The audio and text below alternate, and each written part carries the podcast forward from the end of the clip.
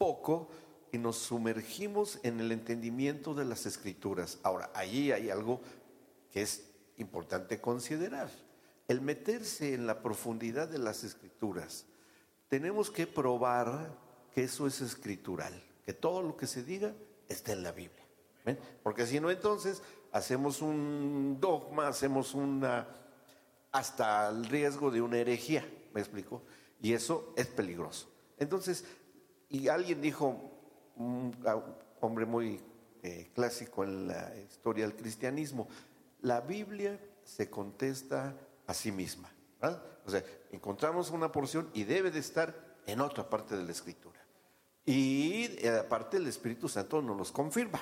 Bien, bueno, entonces, ahora Dios y el Señor, el Padre, el Hijo, nos ha dado una herramienta maravillosa al ser humano, maravillosa, pero que hay que saberla dominar. Y es la imaginación. La imaginación es una función importante porque nos ayuda mucho al entendimiento de las cosas de Dios, pero tiene que mantenerse bajo un control, con el dominio propio, porque si no entonces, uh, es por ejemplo hace rato lo que se estaba adorando al Señor, de los cuatro seres vivientes, está en la Biblia, ¿verdad? Está en la Biblia. Y ahí dice en Apocalipsis que este, iban de un lado para otro y una cara por acá, otra cara por allá, una de una forma de cara, otra forma de cara. Y eso solamente con la imaginación tratamos de, de entender, pero hay cosas que hasta que estemos en su presencia vamos a comprender perfectamente. Entonces el Señor nos ha dado la facultad de usar nuestra imaginación dentro de los límites que la Escritura habla para poder este, eh, tratar de captar la esencia de lo que se nos dejó por escrito. Eso es la manera racional, sabia, humana, en el espíritu de entender las escrituras. Bueno, ya después de este pequeño rollito, que no es del mar muerto, eh, vamos a, ver algo que le he puesto por título Familias Celestiales y Familias Terrenales. Porque vamos a hablar de un tema de la familia. Yo les pregunto algo ya, ya empezando a usar nuestras herramientas, que el Espíritu Santo está teniendo ya, ya hemos pedido que tome el control de, estos tiempos y hacernos una unas dos cosas eh, acerca del, que tiene que ver con el tema.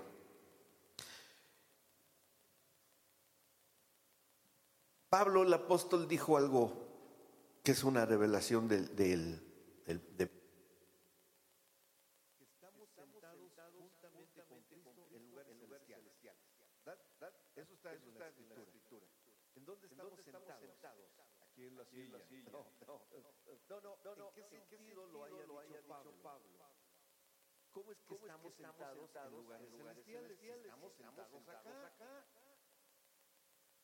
En, espiritualmente, y de qué forma y de qué manera.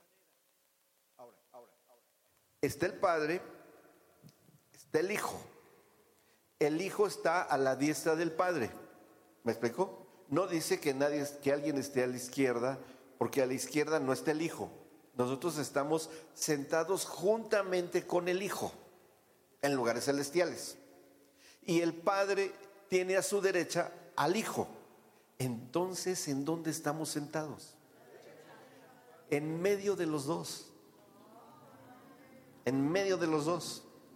Y el Padre dice, ¿quién es este que está acá en medio de los dos?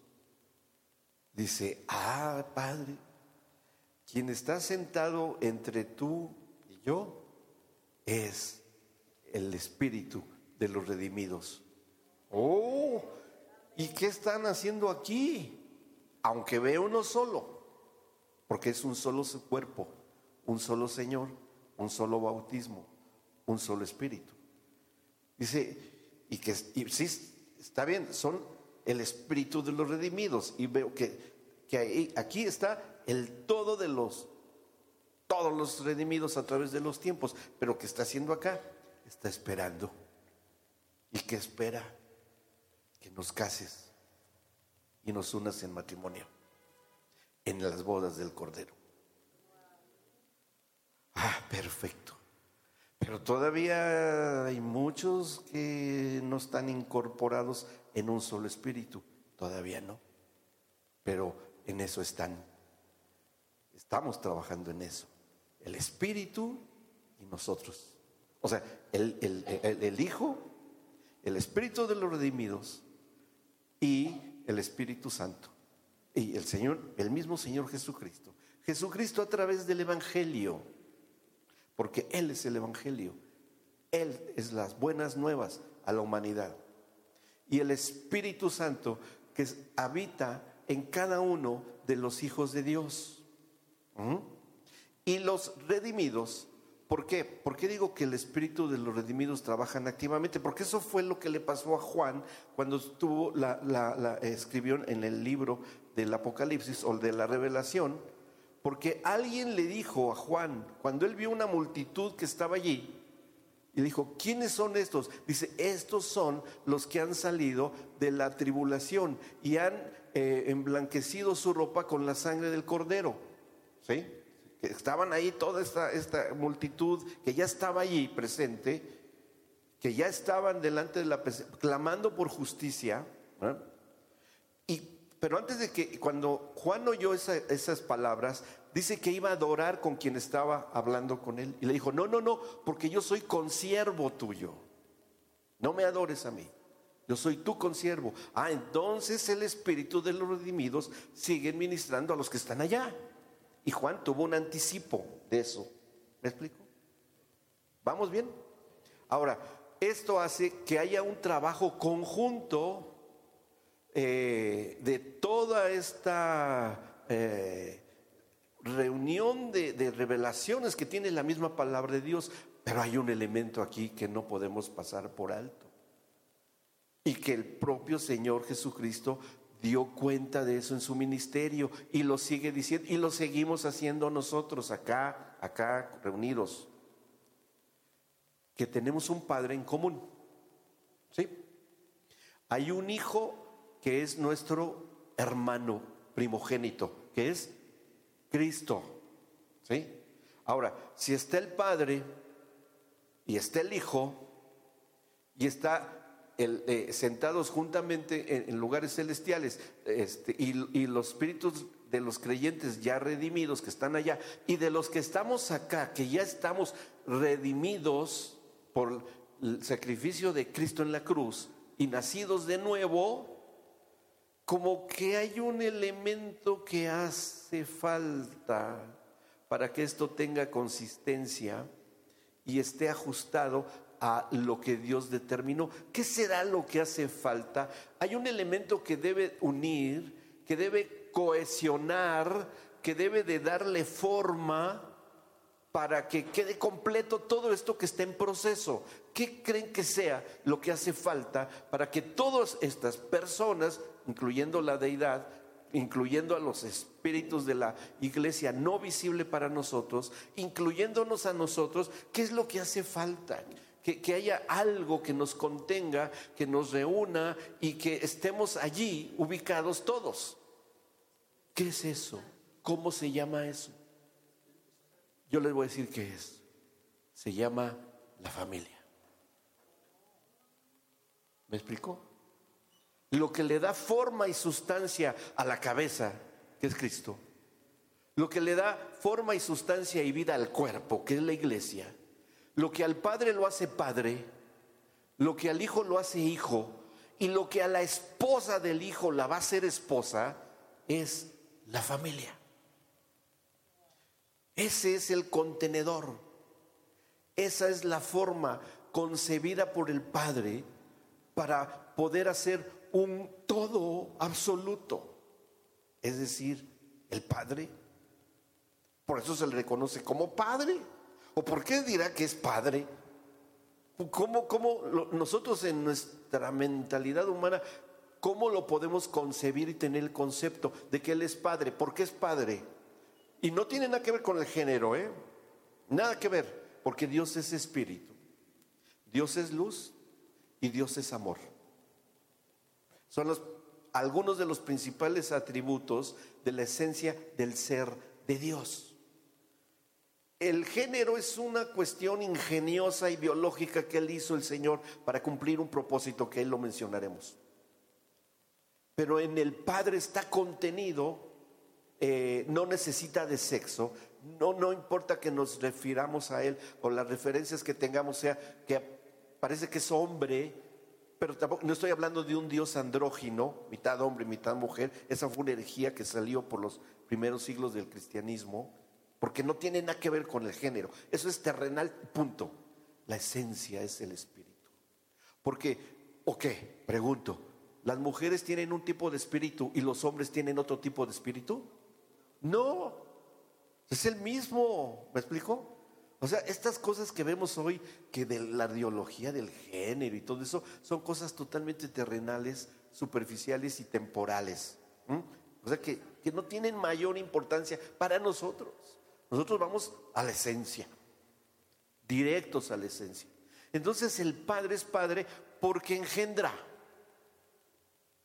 Él es el Padre de los Espíritus, dicen Hebreos. Entonces, Él le ha puesto espíritu a toda carne sobre la creación.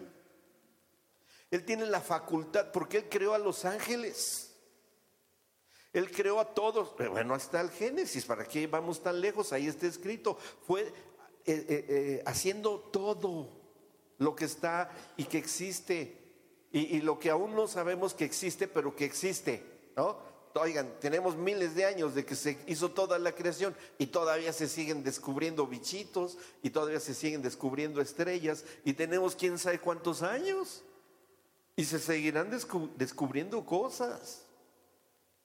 O sea, eso es maravilloso que, haya esta forma de, entender el poder creativo de Dios el Padre. Ahora, porque hay hijo si hay un padre, y ya he mencionado que es padre porque engendra, ahora, porque hay un hijo, ¿y quién es el hijo? ¿Y por qué decimos que hay un hijo? Porque dice, yo te he engendrado hoy, dijo el padre. ¿Sí? Bueno, a ver, entonces ahí ya como que ya entramos en un terreno complicado porque muchos no muy entendidos en lo que es la escritura, que es lo que dice, ya ven, ya ven cómo tenemos razón, que Cristo es un hombre como nosotros y, con todas nuestras eh, situaciones y defectos. Y es, hoy, ayer leí algo que me puso los, los pelos de punta. El hijo de un cantante cristiano que no quiero decir el nombre, el Hijo acaba de decir que Cristo no llevó nuestros pecados, que eso no es cierto, que no murió por nuestros pecados. Y lo está predicando, una herejía. Es el hijo de un cantante que estuvo, para, para mí, estuvo, pero ya no está en, en una comunión y relación con el Señor. Lástima porque ese hombre tuvo canciones que inspiraron muchísimo a muchas generaciones, pero hoy ya no inspira a nadie. Bueno, o sea, que están diciendo ese tipo de cosas que no tiene el entendimiento y no entiende que el hecho de, que sea el Hijo de Dios tiene una profundidad mucho más. ¿Por qué? Porque ya se está anunciando que el Padre, el Hijo, el Espíritu Santo y su creación, que es el hombre, ya se estaba diciendo y anunciando, va a existir algo que va a ser a nuestra imagen y semejanza. Sí, van a decir el hombre, ah, pero también la familia. Porque el Padre, el Hijo y el Espíritu Santo son una familia. Entonces las familias estamos hechos a la imagen y semejanza de la familia divina o celestial. Luego entonces, si estamos hechos a la imagen y semejanza de la familia de Dios, y Dios es eterno, y así fue creada y concebida la familia, ¿qué quiere decir eso? Que la familia es eterna, eterna. O sea, que se van a acabar las familias aquí en la tierra, no. ¿Y saben por qué no se va a acabar? Porque ya hay muchas familias que ya están en su presencia. gozando de la presencia eterna. Y como Dios no hace acepción de personas y no ve a unos más y a unos menos, si ya están unos allá que ya son, están en la eternidad, nada más faltamos nosotros. Y que nos vamos a reunir con todos los antepasados que hayan nacido de nuevo. Ya eso ya es cosa de Dios. es que mi tatarabuelo, quién sabe si conoció al Señor. ¿Estará allí o no estará allí? Porque nunca, yo no sé si él algún día le predicaron o le presentaron la Biblia, nunca lo voy a saber. Yo ni supe quién fue mi papá, no, soy, fui hijo, eh, como decían, ¿no? Hijo natural, así. Y yo no sé, miren, en el último segundo de vida de todo individuo, que el, tiempo de que nosotros medimos para el Señor es relativo, y Él en un segundo puede ampliarlo a un mil años, tiene todo el tiempo para predicarle el Evangelio a alguien que esté en la transición de muerte a vida y aún llevarlo a los pies de Cristo. ¿Sí? No hay problema, ningún problema. En un segundo, entre que va a morir, o sea, físicamente hablando, por ejemplo, en un accidente, alguien en el, así como en cámara lenta, ¿no? Qué, terrorífico está esto, pero bueno, ahí en una volcadura y esas películas que sacan y está el auto dando vueltas y la persona está ahí y de repente dicen, porque es testimonios que muchos han dicho, que pasa el video de su vida, que han logrado sobrevivir, dice, en, en un segundo vi toda mi vida. Así, ese es el momento que el Señor aprovecha para que se repita. ¿Me explico? Esto nos da consuelo, ¿no? Para que en el último segundo cuando vayamos allá no los encontremos. Oye, pues si tú me tanto que me criticaste y me decías aleluya. Saben que a mi papá y mi mamá antes de que recibieran a Cristo, que mi, esposa y yo les compartimos a ellos, este, cuando nos veían venir y decían, de, la ventana nos veían en la calle que veníamos, recién convertidos mi esposa y yo, nos decían, uy, ahí vienen el hermano Sol y la hermana Luna. Nos vienen a predicar. Eh, pero bueno, pudo más el Señor, ¿no? Pudo más el Señor. Y bueno, entonces, esta eh, construcción divina, que es la familia para ser eterna, hecha la imagen y semejanza de ellos mismos. Y ahí ya empezamos a sacar cosas muy interesantes. Ustedes mismos me la van a contestar. Entonces, un padre, ¿cómo debe estar hecho? a imagen y semejanza de quién? Del Padre. Los hijos deben de estar hechos a imagen y semejanza de quién? Del Hijo, que es el Señor Jesucristo. ¿Ah? Y, ah, pero a ver, a ver, a ver, a ver, aquí, ¿y dónde queda el esposo y la esposa? Cada esposo también debe estar hecho a la imagen y semejanza del, del esposo ¿Y quién es el esposo? Y cada mujercita debe estar hecha a imagen y semejanza de quién? De la esposa. ¿Y quién es la esposa? La iglesia. ¿Me explico? Entonces eso nos facilita la vida, pero también nos las complica mucho. Dice mi hijo Isaías, lo complicado de Dios es lo sencillo que es.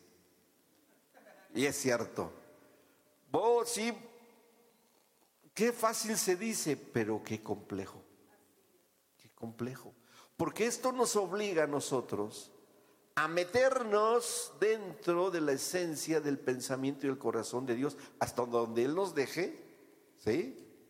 Guiados santamente por su Santo Espíritu para no incurrir en especulaciones, porque no es sano, ya se los dije al principio. Entonces, ¿qué tenemos que hacer? Con esto, esto que yo he mencionado, meternos dentro de la escritura para entender el pensamiento de Dios el Padre, del Hijo, y que lo apliquemos a nuestra verdad presente. Y decir, tal como el Hijo es Hijo, yo quiero ser así como Hijo. Tal como el esposo es Cristo, porque también el Padre se identificó como, con Israel como su marido. Y el padre también se identificó con las, con las madres cuando él dijo, yo como una gallina traté de cuidar a Israel y atrayendo a los polluelos y poniéndolos bajo, bajo mi cobertura, identificándose con una gallina. El padre, pero no en sí la gallina, es el acto, la motivación, la esencia, ¿me explico? Ajá. Entonces, eh, ah, ah, bueno, bueno, bueno, entonces ya, ya, ya, tranquilos, ya vamos entendiendo. Pero esto nos obliga a conocer más de los roles diseñados y planeados por el Señor para el saber ser padre, esposo, ¿sí? Para saber ser hijo, para saber ser todos los roles y componentes de la familia, a la imagen y semejanza de su propia familia. Entonces, pero bueno, ¿y dónde vamos a encontrar eso? Ah, lo, te, lo tienen ahí, aunque sea en sus celulares, ya no importa. Ah, yo lo tengo en papel y es en su palabra. ¿Sí? Ahí es donde está el documento para entender todo esto. Bien, ¿vamos bien? Ahora, si tiene una pregunta, levante la mano, porque a mí me gusta mucho contestar preguntas y hoy va a ser especial porque todas las contesta siempre mi esposa y como no vino, ah, no va a haber respuestas. No, no se crean. No, no se crean, no se crean. ¿Me la abre, por favor? Sí. Lo de la imagen de la esposa a la iglesia. Sí. Gracias. Claro, pero vamos a tratar en lo posible y poquitito, aunque sea, pero que lo tengamos, ¿sí? Aunque sea poquitito. Miren, vamos a, hacer esto también metiéndonos un poco en la forma del pensamiento del Padre que Él nos permitió este, dárnoslo, ¿sí? Por iluminación y por entendimiento espiritual, porque estamos hechos a su imagen y semejanza, ya como seres humanos, ¿sí? Hay precisamente un versículo que hemos leído muchas veces y me gusta cómo está aquí en Génesis 1, en la nueva versión internacional, eh, donde dice, ah, aquí hay información muy valiosa, desde el capítulo 1, versículo 25. Les, yo hago referencia a esta nueva versión internacional de Editorial Vida porque el equipo que la trabajó eh, que fue el doctor este, Jaramillo, eh, no me acuerdo bien su nombre, se me, fue su nombre, que les, lo conocimos y nos mostró cómo fue una investigación muy... Hay muchas versiones, pero esta sí está bien documentada, de esta editorial, ¿sí? Hay otras, pero mm, la pensaríamos.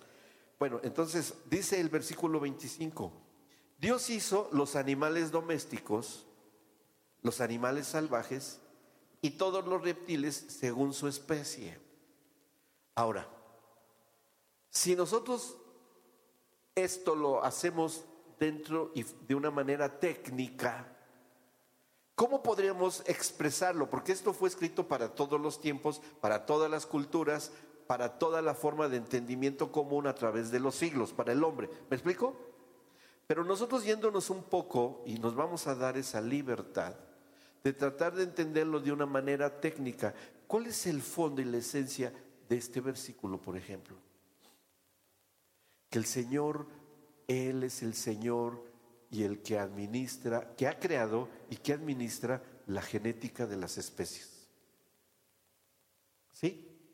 Porque dice ahí, animales domésticos. Después, los animales salvajes. Y en ese tiempo, ¿qué era lo que hacía hecho la diferencia entre domésticos y salvajes? Solamente la única explicación que podemos encontrar es la genética. ¿Sí? A ver ahí.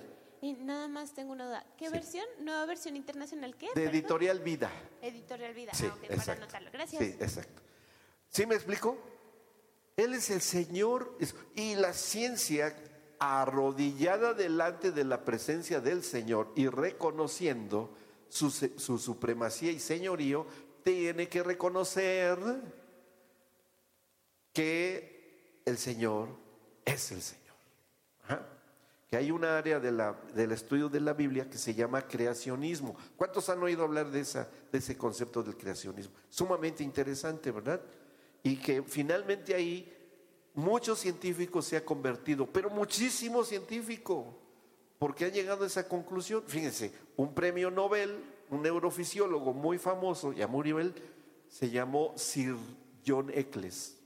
John Eccles, el eh, premio Nobel en la neurofisiología y eso, él dijo un día, si la ciencia no reconoce que el hombre no solo tiene alma, sino que también es espíritu y que fue creado por Dios, la ciencia se mete en un callejón sin salida.